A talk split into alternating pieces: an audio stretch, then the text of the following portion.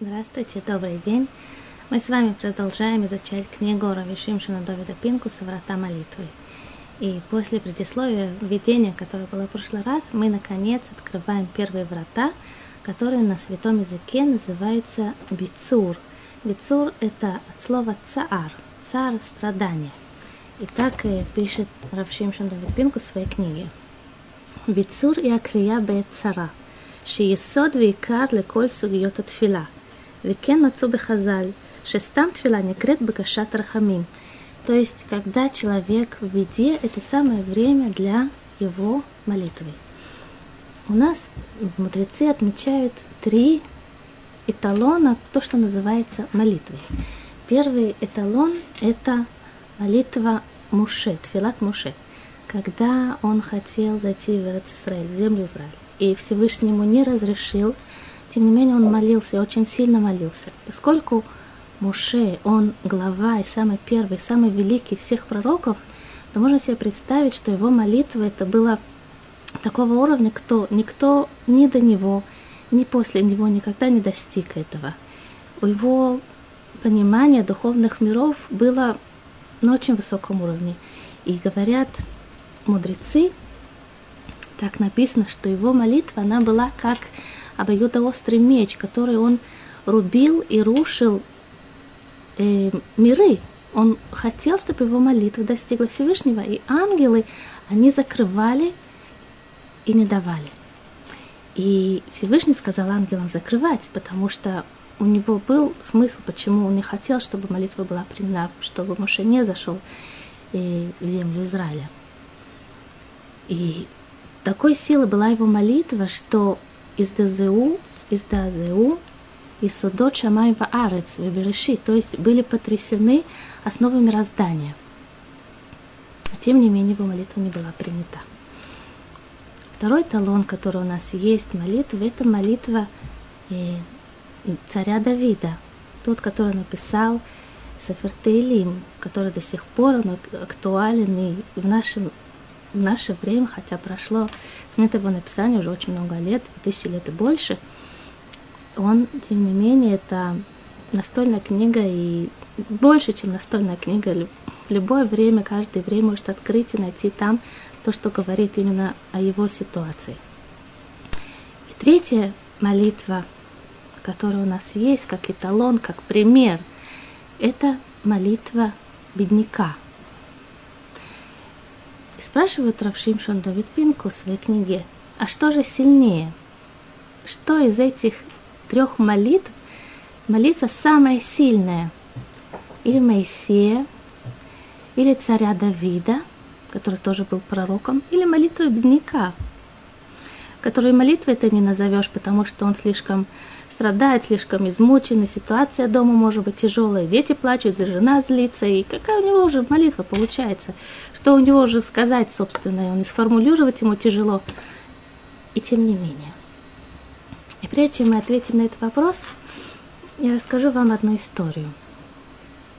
В одном городе был в центре города, как обычно, и много магазинов, и был там магазин ювелирный. Он, наверное, сейчас есть.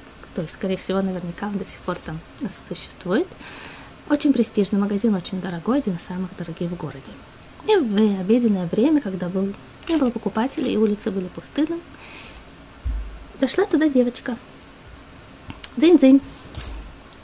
Прозвенел звоночек на двери, она зашла и подошла к прилавку. И владелец магазина, который сам служил покупателей, он спросил, да, здравствуй. И он сказал, я хочу купить золотую цепочку. И он улыбнулся и сказал, ты знаешь, э, цепочки, которые здесь продаются, они тебе не по карману. Он не привык, что девочки маленькие приходят сами в ювелирный магазин. максимум, в лучшем случае, они приходят с мамой или с тетей, но сами они никогда не приходят. И он сказал, ты видишь, там через дорогу, там есть магазин, все, все по шекелю. Или и там дальше все по доллару. Можешь пойти туда и найти себе какую-нибудь цепочку сказал, нет, это не для меня, это для моей сестры. Почему для сестры? Не было покупателей, у него было много времени, он с ней начал разговаривать. Это для моей сестры, сказала девочка, потому что у нас нет родителей, и она нас воспитывает, и она, она такая милая, она так от нас заботится. И мы решили все дети сделать ей подарок. И мы копили деньги очень долго, и много-много накопили, и теперь мы хотим купить ей золотую цепочку. И он рассмеялся, но она говорила при полной серьезности. И он достал свой кошелек с Микки Маусом розового цвета, и вывалила на прилавок, на стеклянный прилавок, куда он обычно выкладывал ювелирные украшения, вывалил все свои богатства. И они стали вместе считать. Насчитали 78 шекелей, 60 огород. И а у нее глаза горели таким восторгом, что сейчас она купит своей сестре подарок. И он ей сказал, ты знаешь, здесь очень много денег сказал, да, я знаю, мы очень много копили, мы, мы все наши сбережения, все наши копилки раскрыли, конечно, мы хотим ее купить. И он стал ей доставать э, несколько украшений, несколько цепочек, которые она хотела. И она выбрала одну, то, что ей больше всего понравилось. И он ей завернул, такую бархатную коробочку положил и, и даже дал ей открыточку, чтобы она дома написала поздравление своей сестре с днем рождения. И в мешочке она была сияющая. И она была довольная, она была страшно счастливая. Она взяла этот мешочек, пошла к себе домой. И через несколько часов, уже к моменту закрытия магазина, вдруг туда врывается девушка, растрепанная вся вне себя, и подбегает э, к прилавку и кладет этот э, пакетик и говорит, я ужасно извиняюсь, вы, пожалуйста, не злитесь на мою сестру, она, она не маленькая девочка, пожалуйста, простите нас, тут вышло какое-то недоразумение, это ошибка, она не виновата, она просто не представляет э, стоимость вещей, вы извините, пожалуйста, извините. И страшно извиняется, и, и он ей говорит, ну что случилось, все нормально. Нет, она купила, она же, не, я не знаю, как это вышло, что она это забрала домой, но она не имела в виду, она правда, ну очень хорошая девочка, пожалуйста, не злитесь на нее. И он сказал, все нормально, она купила это украшение. Нет, она не могла купить. Сколько у них там было денег? 50 шекелей. У них даже денег таких нет, и в жизни она их не видела. Пожалуйста, вот возьмите и, и, и забудьте, это была ошибка. Он сказал, нет, нет, она заплатила. Как она заплатила, сказала сестра. Это невероятно, этого не может быть. И он сказал ей, владелец магазина, она заплатила чем-то большим, чем деньги. Понимаете, сюда приходят люди и покупают приглашения, при, украшения для, для того, чтобы для того, чтобы выглядеть более привлекательно, для разных таких целей, но она купила это украшение от всего сердца, и она заплатила чем-то большим, чем обычно люди платят за такие вещи. Она заплатила сполна, вы можете это взять, это ваше. Эту, этот случай приводит Рафаэль Кари в своей книге и это как раз иллюстрация к тому, о чем мы сейчас говорим. Когда бедняк молится, у него нет таких богатств и таких слов, и таких пониманий, и такого осознания духовных миров, которое есть у, у великих мудрецов и у пророков. Но у него есть что-то, что невозможно купить ни за какие деньги. У него есть его разбитое сердце. И написано, что Всевышний коров, корова Шем, лешвурей лев. Он с теми, у кого разбито сердце. И не всегда человеку удается сформулировать, не всегда получается правильно сказать и как-то подобрать слова. У него даже толком он не понимает, что он сам просит, настолько ему может быть тяжело. Это именно это называется молитва, это сильнее любого, что может быть сказано Всевышнему. И это молитва Бицур – это первые, первые врата и очень сильные врата, которые приходят молитва напрямую. Обычно для того, чтобы молитва прошла, нужно, чтобы был меня, нужно было нужно 10 мужчин, да, или нужно, чтобы она была на святом языке, что если она на святом языке, ее ангелы понимают святой язык, и они поднимают эту молитву. Но если эта молитва в страдании, если эта молитва исходит из разбитого сердца человека, которого очень тяжело, ему очень плохо, она может быть на любом языке. Это совершенно не важно. И не нужны тут ангелы, которые эту молитву поднимут. Это, эту молитву Всевышний примет сам. И пишет Равпинкус, что мы можем видеть такой момент, он кажется оптическим обманом. Мы думаем, когда человеку плохо, и он так и он, он так страдает, он, и он разговаривает со Всевышним, ему кажется, что он приближается к Всевышнему. На самом деле наоборот. Это как, скажем, едет поезд, и, то есть нет, сначала он стоит на станции, и потом он так тихо-тихо трогается и начинает удаляться от станции. И человек, который в поезде, ему кажется, что деревья бегут. Да, он стоит на месте, а деревья бегут. На самом деле это он бежит. Тоже тут э, тот же самый оптический обман. Человеку кажется, что это он приближается к Всевышнему, и он, и он просит, и он умоляет. На самом деле это оптический обман, и это Всевышний приближается к нему.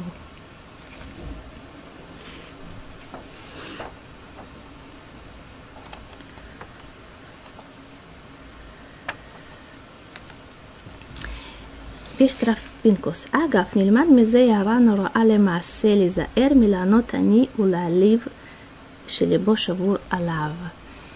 Еще такой момент, который э, упомянут в книге, что нужно очень стараться ни, никак не задеть и не обидеть человека, у которого тяжелая ситуация, у которого разбитое сердце, которому плохо, потому что даже его вздох и даже его какой-то оно может очень плохо обернуться для того, кто его обижает. Надо остерегаться, быть осторожными, деликатными с людьми, которые в тяжелой ситуации находятся.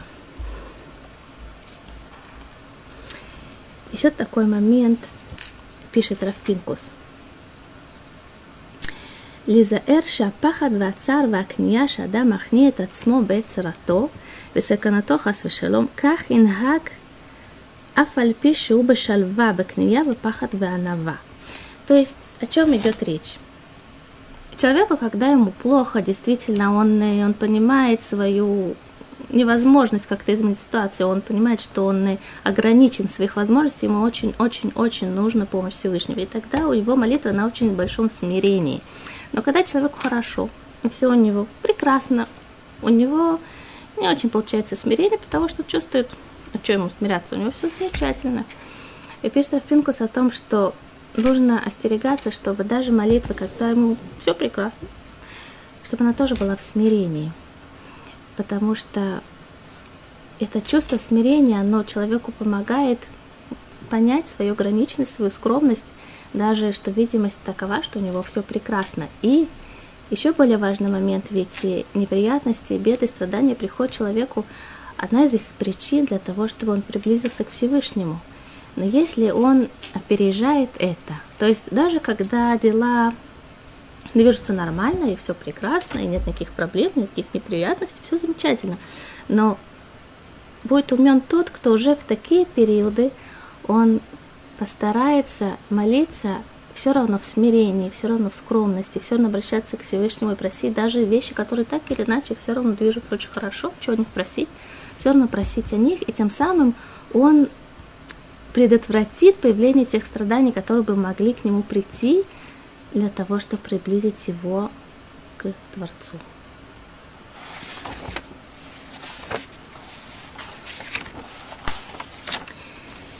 פשט רב פינקוס. והנה דבר זה הוא בעצם יסודות מציאות האדם, והוא שיבדלו מכל הנבראים, ששאר הנבראים יש להם בטבעם את כל צרכיהם ולא חסר להם דבר. Все существа на этой планете, за исключением человека, у них, в принципе, все есть. То есть в момент, когда, скажем, животное, оно получило все, что ему нужно, в физиологическом плане, еду, и оно не находится в опасности, у него нет никаких проблем, и оно чувствует себя прекрасно. И только человек, он такое существо, которому постоянно что-то не хватает. И если мы до этого говорили про бедняка, то не обязательно должно быть бедняк в лачуге, в хижине дяди Тома, где у него все падает, и крыша течет, и, и лестница разрушена, и стены, стены заплесневели. И, и не обязательно такой бедняк, потому что у каждого человека он может быть бедняком в каком-то определенном отношении. Даже что внешне у человека все есть, все равно может быть какой-то, какая-то ниша в его жизни, где ему что-то очень-очень нужно, и у него этого нет. И в этом отношении он бедняк. И в этом отношении, именно из этой ниши он может молиться Всевышнему и, и, и получить, если он молится в смирении и молится на самом деле с глубины сердца, он может получить то, что никогда бы не получил, будь молясь он в спокойствии, в уверенности, что все у него замечательно. Если человеку нужны э, материальные вещи, то он будет просить о том, что материально. Ему он будет, ему не хватать каких-то физических вещей, он будет просить каких-то физических вещей. Ему думать, что чем более человек духовный, тем, наверное, ему меньше надо, правда? Ведь ему не так важно, где он живет, ему не так важно, сколько у него денег, ему совсем все не так важно, он очень в высоких мирах. На самом деле это не так, потому что человек, если он по своей природе сотворен таким образом, что ему всегда что-то не хватает, ему что-то нужно, что-то ему мало, то если его мысли направлены на духовный мир, то ему в духовном мире будет мало. Он будет остерегаться, что он недостаточно выполнил заповеди или что он что-то упустил. В любом случае, или он будет остерегаться грядущего э, мира. Или наказание, которое может получить в любом случае, он будет остерегаться этих вещей. То есть Всевышний построил природу человека таким образом, что он ему все время что-то недостает, ему все время что-то надо, и это неспроста. Это для того, чтобы человек не жаловался, и не куксился, и не страдал, и не мучился, и не развивал теорию о том, какой он несчастен. Это просто для того, чтобы он обращался к тому, кто может ему дать то, о чем он просит.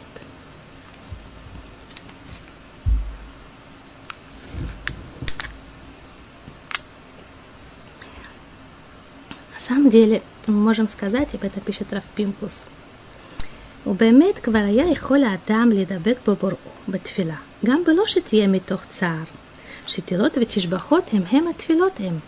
То есть не обязательно человек может молиться в любом состоянии, не обязательно он должен молиться из состояния страдания. Он ведь в конце концов может молиться, когда у него все хорошо. אבל חילוק גדול יש שלשירות ותשבחות צריך אדם להתעוררות חזקה מצידו, לטבעם של החסדים והטובות שהם משכיחים את, הבור, את הבורא. То есть понятно, что человек может молиться и с чувством благодарности, и с чувством э, удовольствия, но природа удовольствия и спокойно размеренной, богатой, обеспеченной жизни, природа этих этих условий такова, что они неизменно приводят к тому, что человек забывает о Творце. То есть, может, он понимает теоретически, что он существует, и он даже создал этот мир, но сам человек довольно прекрасен, то есть не то, что сносно, он замечательно сам совсем справляется, ему не очень нужна помощь Всевышнего. То есть такая природа. Шекату вейшман и шурун вейбаат. Что человек тут пишется э, о еврейском народе, который называется Ишурун. И когда он разжирел и стал пинаться, то есть у него все хорошо, ему уже больше ничего не надо.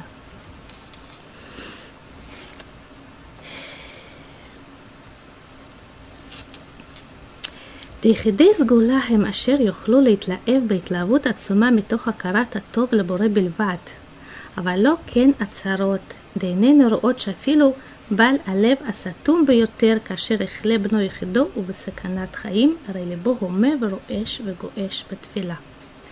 То есть для того, чтобы благодарить Всевышнего и молиться с благодарностью, нужно очень-очень-очень возвышенное сердце и ликование такое, которое обычно могут достичь люди необыкновенные.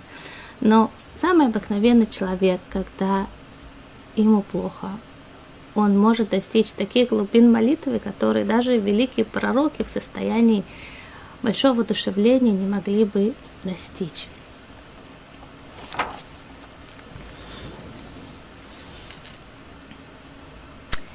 ואמרו חז"ל, אמר רבי יצחק, מפני מה היו אבותינו הקוראים? מפני שהקדוש ברוך הוא מתאווה לתפילתם של צדיקים. והרי פשוט שכל גלי הים כאפס השיבו Тут Равпинкус пишет очень поэтично. Он говорит, почему працы, они были, и праматери, они были бездетными. Ведь понятно, что молитва Авраама, если бы он сразу, если бы у него сразу родился сын, понятно, что его молитва, она бы была сильнее всех волн на море, да, то есть сила волны или шторма, который был на, на море, то благодарность, которая была бы в сердце Авраама, была бы намного больше. И тем не менее, он должен был ждать очень много лет, прежде чем родился его сын. Почему? Потому что молитва, когда она в боли и страдании, она совсем другая. ותראה בעולם אנשים שנמנעים מלבקש מאחרים תבות וחסדים, או מחמת בושה, או שהוא אדם גאה ומכובד, ולבקש מאחרים אינו ראוי לערך гдулато. Пишет Рафпинкус о том, что мы можем видеть в нашем мире людей очень обеспеченных и очень самодостаточных. То есть они никогда ни у кого ничего не попросят. Как бы примчинов, либо это достаточно высокомерные, чтобы у кого-то что-то просить и нуждаться в ком-то. Либо это люди очень деликатные, которые им неловко просить у кого-то одолжение. И они предпочитают мучиться, но ничего не просить. И тоже та же самая природа человека, когда он обращается к Всевышнему, она остается той же самой. Он не будет просить или ему как-то неловко просить у Всевышнего, и это такая мелочь, и неудобно его утруждать. Либо он действительно такой человек, что он не в состоянии кого-то просить, он никогда ни о ком, никого, ничего, никого не просит. Но это до какой-то границы. В момент, когда у человека случается что-то, что от чего у него сжимается сердце, то есть, например, заболел его единственный ребенок, то тогда он будет просить и он будет умолять, несмотря на всю свою гордость, и несмотря на все свое высокомерие, и несмотря на всю свою самодостаточность или деликатность. Кроме этого, есть еще что-то, что может мешать человеку обращаться к Всевышнему с, просьбой, это стыд. То есть человек говорит, мне стыдно, я, я не достоин того, чтобы Всевышний мне что-то дал, я не могу у него ничего просить, я, я не в таком состоянии и не в таких с ним отношениях, чтобы у него что-то просить И до какого это момента? До того момента, когда ему очень-очень-очень-очень нужно. И когда ему очень нужно, он забывает и свой стыд, и свою деликатность, и свою самодостаточность. Тогда он, тогда он действительно начинает просить. וזוהי העצה הראשונה, להתגבר על כל אופני ההתרשלות בתפילה, להתבונן ולחשוב על אמת זו, עד כמה שהוא באמת נמצא בצרה גדולה. И человек, если он чувствует, что нет у него никакого особенного чувства молитвы, ну, да, надо молиться, действительно, но чтобы так прям просить, ничего особенного. Но пишет Равпинкус такой дает совет, просто чтобы человек на секунду задумался и подумал, насколько он нуждается действительно в помощи, насколько его, то, что, на чем он построил свою жизнь, это, это может все измениться, да, ведь в один момент может что-то измениться и, и, и измениться не всегда в лучшую сторону. То есть стараться, чтобы даже то, что у человека уже сейчас есть, просить об этом и, и знать, что все в руках Всевышнего, и только Он может помочь. И то, что нам кажется сейчас таким стоявшимся, спокойно, все-таки надо, все-таки есть. Не так все в жизни просто, и все может измениться, и просить об этом заранее.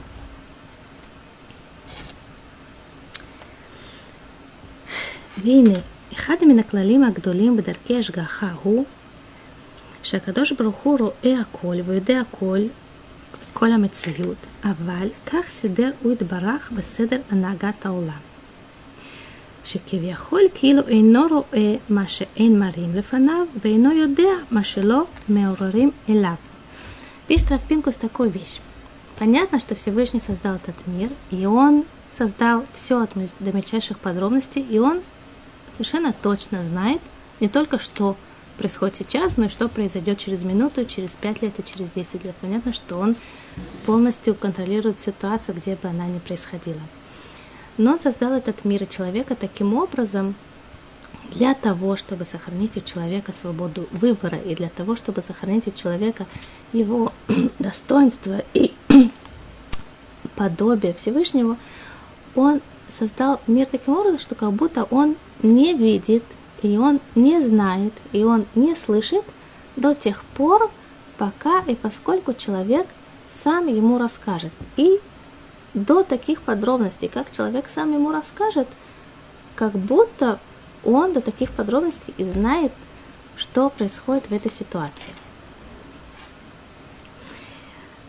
וכך הוא גם בעניין צרותיו של האדם, ואפילו אם האדם באמת בצרה גדולה, אבל אם אינו מפרש צרתו לפני בוראו, הרי מדרכי השגחה הוא שכאילו אין הקדוש ברוך הוא רואה ואיננו שומע.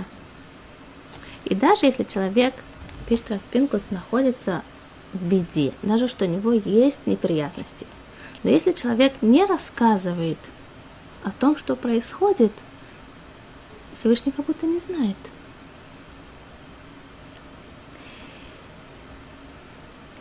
И если только человек просит, и если только он кричит, и если только он требует, и если только он Митханен умоляет, тогда Всевышний знает, что происходит, и тогда, конечно, он обязательно, обязательно придет на помощь.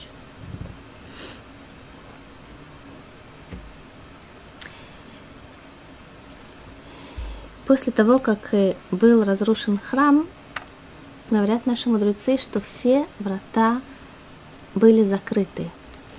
Все врата были закрыты, и человеку очень сложно действительно достичь в своем стремлении к Всевышнему престола славы и высоких духовных миров. Но, говорят наши мудрецы, одни врата остались открыты, и это врата слез и врата страданий, что эти врата никогда не будут закрыты, и человек – который обращается к Всевышнему, обращается к Нему, находясь в этой ситуации, его молитва идет прямо к Нему.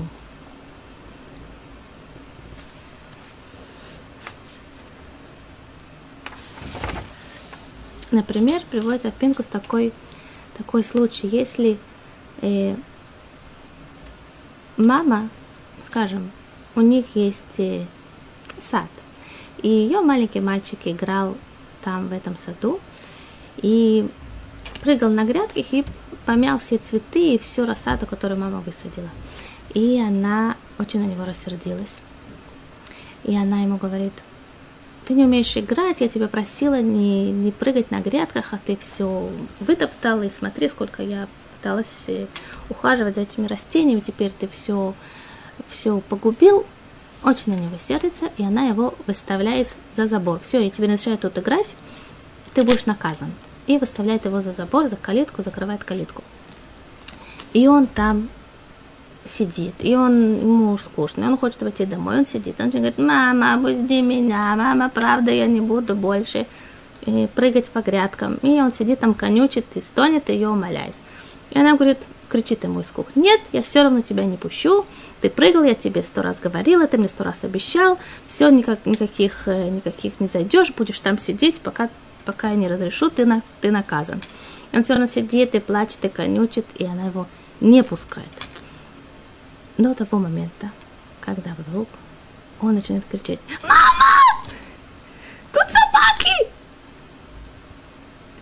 И она видит в его крике, что, он, что ему очень плохо, и он страшно напуган, и он вне себя от ужаса, тогда, конечно, она побежит, и, несмотря на все грядки, побежит сама, и будет сама их топтать, и она откроет калитку, и она пустит его к себе. И это точно то же самое, что приходит в молитве. Человек может просить и объяснять, и даже конючить и, и очень жаловаться. Очень много может жаловаться. Это одно.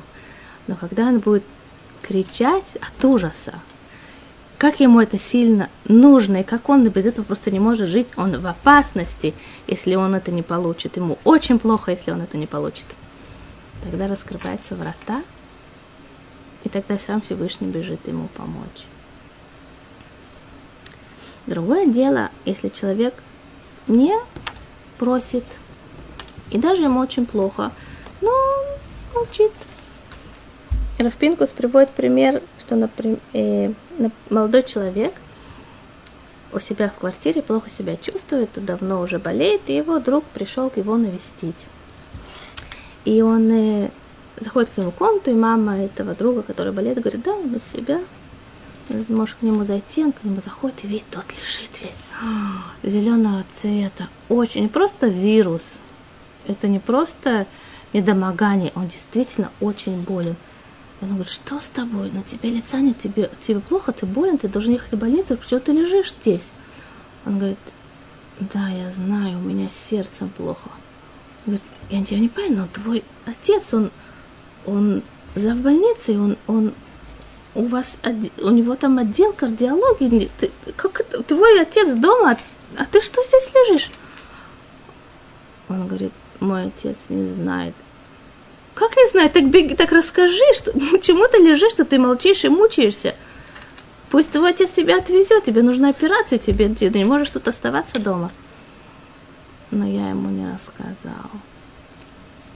Это друг понимает, что это абсурдная ситуация его не просто близкий человек, не просто знакомый врач, его отец, который большой специалист в кардиологии, а у него больное сердце, и он ему не рассказал, это абсурд, такого не может быть. И все мы дети Всевышнего, всем, всем он нас очень любит, но только нужно ему рассказать. И иногда нужно кричать, и кричать но только, конечно, в сердце, не так, чтобы люди страхе бросились в рассыпную. Можно кричать в сердце очень сильно. Человек, когда ему очень плохо, он, ему не нужно объяснять, как кричать в душе. Он это поймет сам без всяких э, курсов и объяснений. Это просто крик, который вырывается из души. И он вырывается к тому, кто может ему действительно помочь. Вене Рамбам פשט רב פינקוס, בספר המצוות שחולק על, חולק על רמב"ם, מצוות עשה מדאורייתא. Тут Равпинкус приводит разногласия между мудрецами. Рамбам пишет, что молитва – это заповедь из Торы. И когда человек э, должен выполнить заповедь, начинается новый день, он встает, он по Торе должен обратиться ко Всевышнему, и это время выполнить его заповедь. Рамбан говорит по-другому. Он говорит, когда заповедь из Торы молиться, когда человек в беде, тогда перед ним есть возможность выполнить заповеди Торы. Вот тогда именно это и заповедь. Когда у него неприятности, когда ему плохо, тут же нужно обратиться к Всевышнему своими словами. И это молитва заповеди Торы.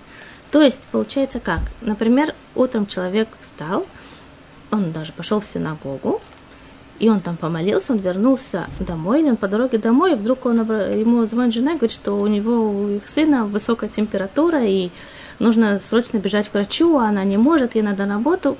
Какая-то ситуация очень непонятная, тяжелая, странная, что будет, а что с ребенком. То есть у него сейчас неприятность. По Рамбану, даже что он уже помолился, у него сейчас есть заповедь истории молиться. И сейчас он может коротким, короткой фразой или коротким предложением выполнить эту заповедь. А если он не помолился, несмотря на то, что у него есть сейчас неприятность, у него есть какая-то тяжелая ситуация, он не выполнил заповедь, даже что он был с утра в синагоге. По Рамбану и Рамбам, Рамбам, он приводит это мнение тоже как заповедь. То есть у нас есть два, два варианта, как человек может выполнить заповеди Торы. Так принято нашими мудрецами.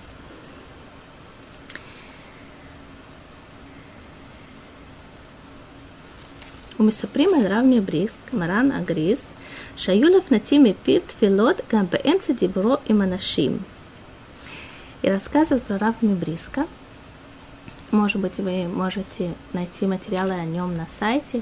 Был великий раввин прошлого поколения, что говорит, рассказывает о нем, что он даже во время разговоров, обычного разговора с людьми, у него вдруг из, из уст вылетали короткие фразы молитвы к Всевышнему. Всевышний, помоги, пожалуйста. Только на тебя я надеюсь. Никто меня не спасет, кроме тебя. Даже во время разговоров. И люди, его ученики, его приближенные уже привыкли к этому. Они понимали, что настолько святой человек, он настолько возвышенный человек, что даже когда он выполняет какие-то каждодневные дела или даже он разговаривает с другими людьми, то есть его э, сознание, восприятие, оно занято разговором с другим человеком, тем не менее, какая-то часть его существа все время прилеплена к Всевышнему, и он к нему, с ним все время продолжает как будто разговаривать. Но Рафпинкус приводит другое понимание. И какое? Что к нему, к обратился человек за советом, как ему поступить, а время тогда было тяжелое, это было время Второй мировой войны, и вопросы были тяжелые, ситуации были страшные. И в тот момент, когда человек обратился к Раву с просьбой, с, советом или с просьбой о помощи, в тот же момент у него он был в ситуации, когда он в беде. То есть он должен дать человеку сейчас совет. И этот совет может изменить жизнь человека к лучшему или к худшему. То есть он сейчас в беде, ему, нужно, ему нужна помощь Всевышнего сказать человеку то, что действительно нужно, то, что ему поможет, то, что его направит, то, что его успокоит, то, что его утешит. И он должен сейчас выполнить заповедь, и тогда он выполнял эту заповедь, и он молился Всевышнему даже каким-то коротким, коротким предложением или короткой фразой. ובאמת דבר זה הוא עניין של הרגל, שעם קצת מאמץ יהפוך אצלו להיות לטבע, והיא מעלה נפלאה שעל כל צער או עניין נחוץ שמזדמנים לו לאדם, пишет Равпинкус такую вещь. Это может быть привычкой человека, это может быть замечательной привычкой, привычкой, которая изменит очень многое в жизни человека к лучшему. То есть каждый момент, который человеку с которым человек сталкивается. Каждый момент то это может быть какая-то неприятность, и дальше неприятностей слишком много. Что-то такое не совсем идет гладко. Человек в этот момент может обратиться к Всевышнему с чем-то, с коротким, с короткой фразой, с коротким предложением, даже, даже с маленьким криком душевным «Ай, помоги!». И это может стать его привычкой, которая совсем изменит его жизнь. Например, пишет Рафпинкус, человек залез на лестницу. И лестница начинает шататься. Она была недостаточно основательно прислонена к стене, и начинает шататься, человек теряет равновесие. Что происходит? Очень интересный момент происходит. Даже что никого нет в доме, даже никого нет вообще в, этом здании, но человек теряет равновесие, что он делает? Он кричит «Ай!» Вы сказать, кому ты кричишь? Тут кто-то есть, тут может тебе подойти, кто-то может поддержать лестницу, здесь кого нет. Что ты кричишь «Ай!» Но это спонтанно у человека вырывается, когда он теряет равновесие, либо в физическом плане, либо в душевном плане он кричит «Ай!» И это все живые существа так, и человек это в особенности. И человек может иногда сам себе раз, сам с собой разговаривать. Например, э, у никого в доме нет, но он проголодался, открывает холодильник, говорит, чтобы мне поесть. Кому ты это говоришь? Никого в доме нет. Никого, никто тебе не придет, не разогреет, не положит, не купит. Никого нет. Тем не менее, человек как будто непонятно кому, непонятно кому он кричит «ай», и непонятно кому он говорит «а чтобы мне поесть». Это не просто так это природа, которую вложил Всевышний в человека, что когда ему плохо, он кричит «Ай!» Кому он это кричит? По природе вещей он должен это кричать Всевышнему. Его душа на самом деле кричит Всевышнему, но человек это не понимает. Он просто кричит «Воздух! Ай!» И тут есть такой большой момент. Можно кричать, когда лестница шатается «Ой, ай, помогите!» и понимать, что этот ой, он направлен к тому, кто действительно может помочь. Не просто так. Ой, ай, это не просто возгласы это очень важные возгласы, которые могут человеку могут человека спасти, только их надо направить, направить туда, куда они по природе своей должны быть направлены. У мотеля тарадама вода лашлим тевазе ашерудба бенавшо. Это может быть привычка, то есть это достаточно внутренняя работа, но она не очень сложная. Это просто дело направленности. Это может стать его привычкой и стать замечательным чем-то очень замечательным в его жизни.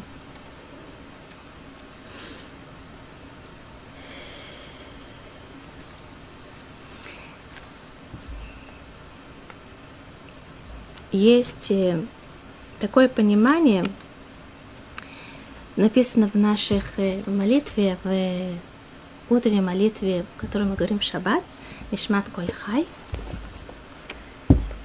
написано так. אילו פילו מלא שרק הים, ולשוננו רינה כהמון גליו, ושפתותינו שבח כמרחבי רקיע, ועינינו מהירות כשמש וכירח, וידינו פרוסות כנשרי שמיים.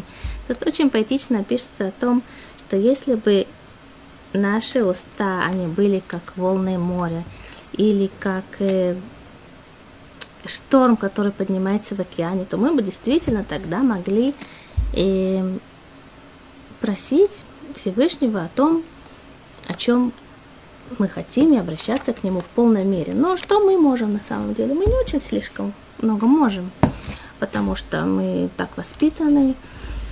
И постсоветское воспитание, и восприятие у нас такое, и скептицизм, который вошел в кровь, то мы можем молиться не очень сильно.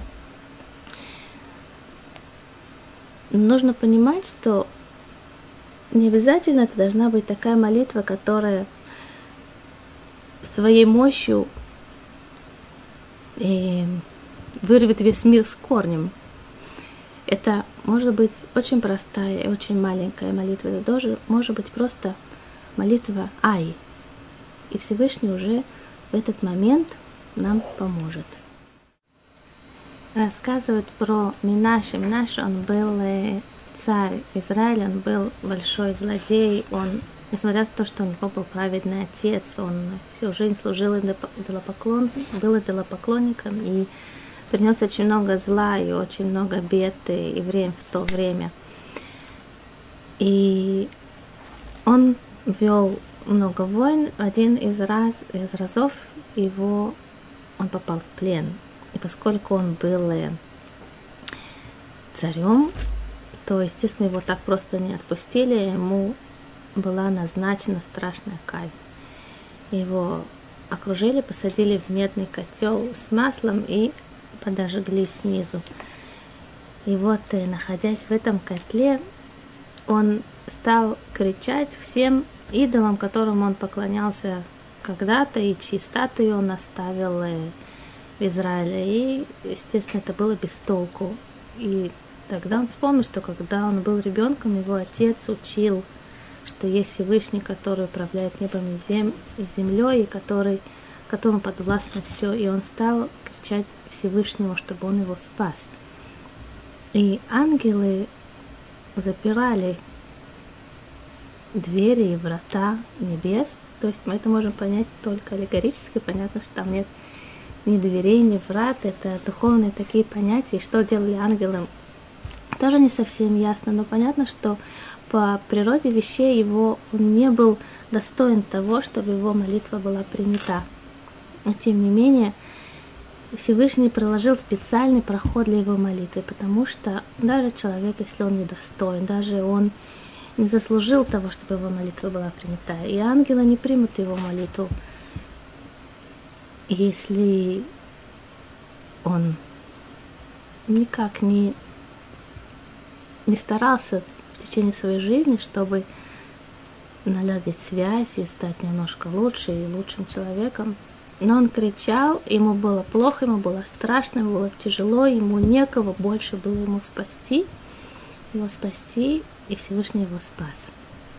И вот это понимание, когда человек обращается к Всевышнему, и он понимает, что больше некого, некому его спасти, это именно та молитва, которая принесет ему утешение, которая принесет ему помощь. Потому что человек думает, ну хорошо, так я помолюсь, а потом я позвоню ему, потом я поговорю с ним, потом я разберусь там, поищу, ну как-нибудь э, разберемся с этим делом.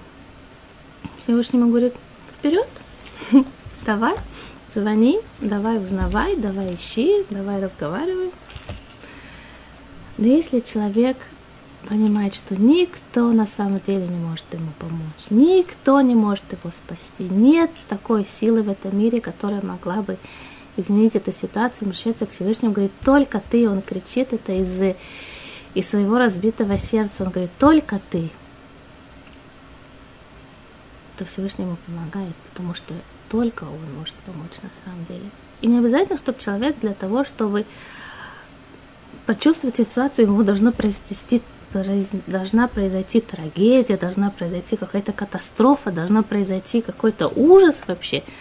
Нет, в обычной нашей повседневной жизни, но ведь на самом деле, на самом деле, если подумать, только Всевышний управляет этой ситуацией. Мы делаем то, что от нас требуется, то, что необходимо, то, что разумно. Это правильно, мы должны это делать, потому что мы людям, которые живут в материальном мире. Но причину и корень всех вещей мы должны понимать, что это только Всевышний может исправить эту ситуацию, наладить эту ситуацию. И наша работа духовная, так пишет Рафпинкл с другой своей книги, и она делится на, две, на два вида. Конечно, мы каждый день соблюдаем заповеди. Есть э, заповедь кашрута, есть заповедь субботы, есть заповедь э, в отношениях с людьми. И очень много заповедей, которые мы стараемся действительно соблюдать как можно лучше. Кроме этого, есть второй вид. Второй вид – это помощь Всевышнего, чтобы Он дал нам возможность приблизиться к Нему, и чтобы Он просто дал нам помощь, чтобы Он приподнял нас, приподнял нас, приблизил к себе. И тогда все выглядит совсем по-другому. Совсем все выглядит по-другому. Представьте себе, лежит э, в поле рельса. Рельса, да? И мы пытаемся эту рельсу сдвинуть с места. Даже если она лежит без шпалы, не привинчена, все равно она обладает колоссальным весом, и ее невероятно тяжело будет сдвинуть с места. Если, скажем, это довольно протяженная рельса. Но если это рельса, она будет приподнята на земле, скажем, на каком-то канате, на таком очень мощном канате. Кроме того, будет полозья, которое она может есть. То есть она приподнята над землей, и она нам не нужно предлагать такие необыкновенные, колоссальную силу для того, чтобы эту рельсу сдвинуть или повернуть. Не страшно будет нам ее развернуть и повернуть и так, и так, и так не соизмерим, соизмерим намного более легче, чем если она лежит на земле. И то же самое происходит с, нам, с нами. Нам кажется, что какая-то проблема, или то, что происходит с нами, или то, что происходит э, в жизни, это ну такая, ну невозможно сдвинуть, это просто лежит на земле, это невероятно тяжело сдвинуть. Если мы просим помощи Всевышнего, и мы просим, чтобы он просто приподнял нас, приподнял эту ситуацию, приблизил нас к себе, то все становится возможным, все становится намного более простым и более вероятным. Появляется надежда, и у нас появляется вера. Но для этого действительно надо просить, надо просить, понимать, что никто и никогда, и ни при каких ситуациях других, кроме Всевышнего, никто не может нас спасти. Рассказывают про Рав Бардеки, который плыл с двумя своими детьми, возвращался домой в землю Израиля. Начался шторм на море, и их корабль потерпел крушение и развалился. И все пытались спасти, кто как мог, кто схватил э, доску, кто схватил э, остатки какой-то мебели, кто как-то пытался спасти, но никто почти не спасся, потому что был шторм, и люди очень страдали, не было возможности спастись, было очень далеко от берега. У Рав Бардеки у него было двое детей, мальчик и девочка, и он их каким-то образом посадил себе на плечи и пытался плыть. У него было двое маленьких детей, и он стал терять силы. Кроме того, что ему даже одному человеку было тяжело справиться с штормами, с этими волнами, которые поднимались выше его и которые относили его назад в море, несмотря на то, что он пытался всеми силами приблизиться к берегу. Но и двое детей, которые тянули его, которые душили его не специально, но понятно, что хватали его за плечи, хватали его за шею и тянули его вниз. Ему было невероятно тяжело продвигаться вперед. И даже не просто продвигаться, хотя бы держаться на на плаву, хотя бы держаться на волнах, чтобы когда волны немножко стихнут, чтобы можно было добраться до берега. Но двое детей, которые висели на нем, не, оставляли ему никакого шанса продвинуться вперед. и продержаться на воде. И тогда он понял, что для того, чтобы спастись, кого-то из детей он должен снять себя. Потому что втроем им не спастись, нет никакого шанса добраться до берега. Уже становилось темно, уже, уже поздно, и начался ливень. И он чувствовал, что его сила на исходе, и буквально это дело двух минут или минуты, и он, он пойдет ко дну, и все они пойдут ко дну.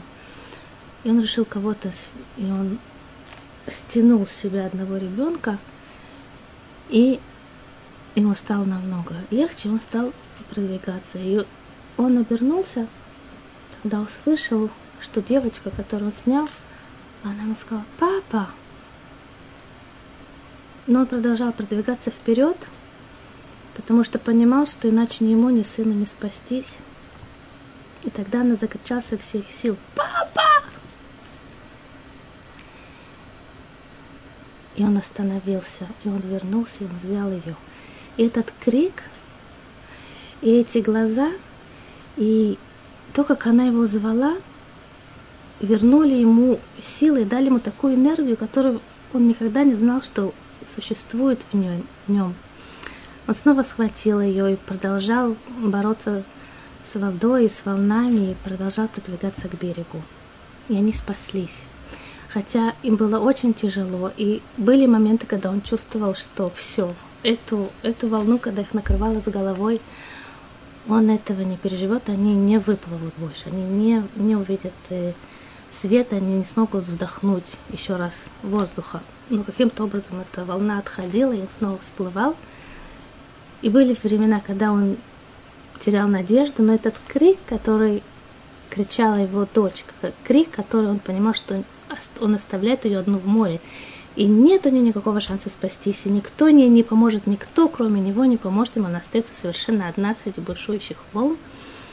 Этот ее крик давал ему силы, и он продвигался к берегу, и они спаслись. Это то, что происходит с нами, только если мы подумаем, на самом деле, насколько мы зависим от Всевышнего, насколько никто не может нам помочь. Никто, кроме Него. Это крик, который мы кричим, спаси нас, это то, что приводит его к нам, это то, что поднимает нашу молитву. И это та молитва бедняка, которая сильнее и молитвы Мушарабейну, и молитвы царя Давида. Есть у человека очень много моментов в его жизни, где ему нужна помощь. И кое-где он понимает, что ему нужно просить Всевышнего, кое-где он понимает, что вроде он справится сам, и он тогда не просит там об этом Всевышнего. Но если он потратит какое-то время понять, что нет таких уголков его сознании, нет таких ниш в его жизни, где Всевышний не может ему помочь, тогда он пустит Всевышнего в свою жизнь максимально – это то, что пишет Распинкус, то, что называют мудрецы худашем, то есть такая плоскость э, служения Всевышнему, где он где все объединяется, где понятно, что Ишем един, где понятно, что его власть над миром, она безмерна, безгранична. Но для этого недостаточно теоретическое понимание. Для этого нужна внутренняя работа. Пустить Всевышнего во все уголки своей души и понять, что Он может спасти нас – любой ситуации, в любой неприятности, в любом горе. И даже когда все хорошо, все равно прости, просить у него, потому что он наш папа, и он, только он поможет нам на самом деле.